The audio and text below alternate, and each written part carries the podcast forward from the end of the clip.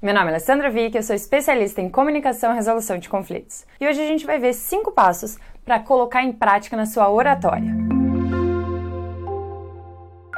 Antes de começar, se inscreva no canal para ficar por dentro de tudo que está acontecendo por aqui. Tem conteúdo novo toda semana. Se quiser sugerir algum tema, deixe aqui nos comentários. Primeiro ponto: preparação é a base. Não tem mágica, é realmente colocar a mão na massa. Você pode sim ler sobre, estudar, mas é só fazendo que você vai melhorar. Não tem como melhorar a sua oratória, as suas apresentações sem apresentar. Então, já comece a se preparar. Preparar como, Ali? Pense nas perguntas que, que o seu público pode fazer para você. Prepare um conteúdo esteja dominando esse conteúdo. Treina, treina, treina. Fica na frente do espelho falando. Eu fiz assim porque tem um espelho do lado de lá.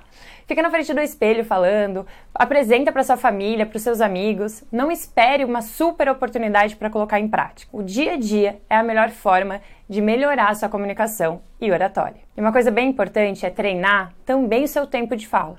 Então, apresenta em casa, no espelho, para as pessoas, já com contando o tempo para ver se está realmente alinhado com aquilo que você queria. 2. Público. Saiba quem é o seu público. Eu preciso alinhar a minha fala com as pessoas que estarão lá presentes. Ah, mas eu não vou conseguir fazer isso.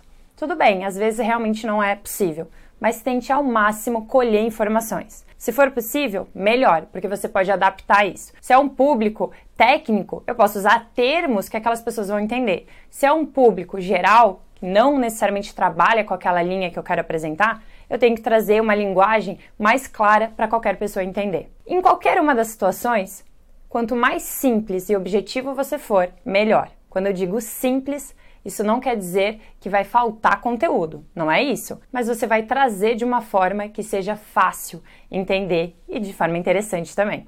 E é isso justamente o ponto 3 o seu conteúdo tem que ser dinâmico. Você precisa alinhar isso para não ficar uma coisa maçante, uma coisa cansativa. Gere conexão com o seu público. Busque realmente perceber. A gente tem um feeling quando as pessoas estão interessadas, quando elas fazem perguntas, quando elas falam de forma é, com a linguagem não verbal. Você percebe se as pessoas estão dormindo, só mexendo no celular ou se elas realmente estão ali com você. Se não estiverem, busque uma outra forma de resgatar isso. Quebre o ritmo da sua apresentação com algum jogo, com alguma pergunta, com alguma dinâmica. Faça isso de forma lúdica. A gente tem aquela ideia de fazer assim só com criança. Não, adultos também se interessam mais dessa forma. Hoje em dia tem várias ferramentas, use a tecnologia a seu favor. Não fique ali apenas falando, falando de uma forma cansativa. Não, busque outras ferramentas para ajudar a sua dinâmica. Combinado? 4. É isso mesmo, respiração.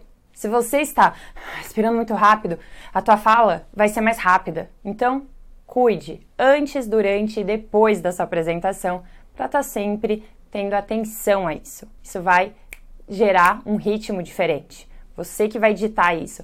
A respiração ajuda também a estar tá mais tranquilo, a não atropelar, a ter uma fala mais calma, mais fácil das pessoas compreenderem. E quinto, logística. É, isso também é importante. Saiba onde você vai apresentar. É online? É presencial? Se for presencial, qual é o local?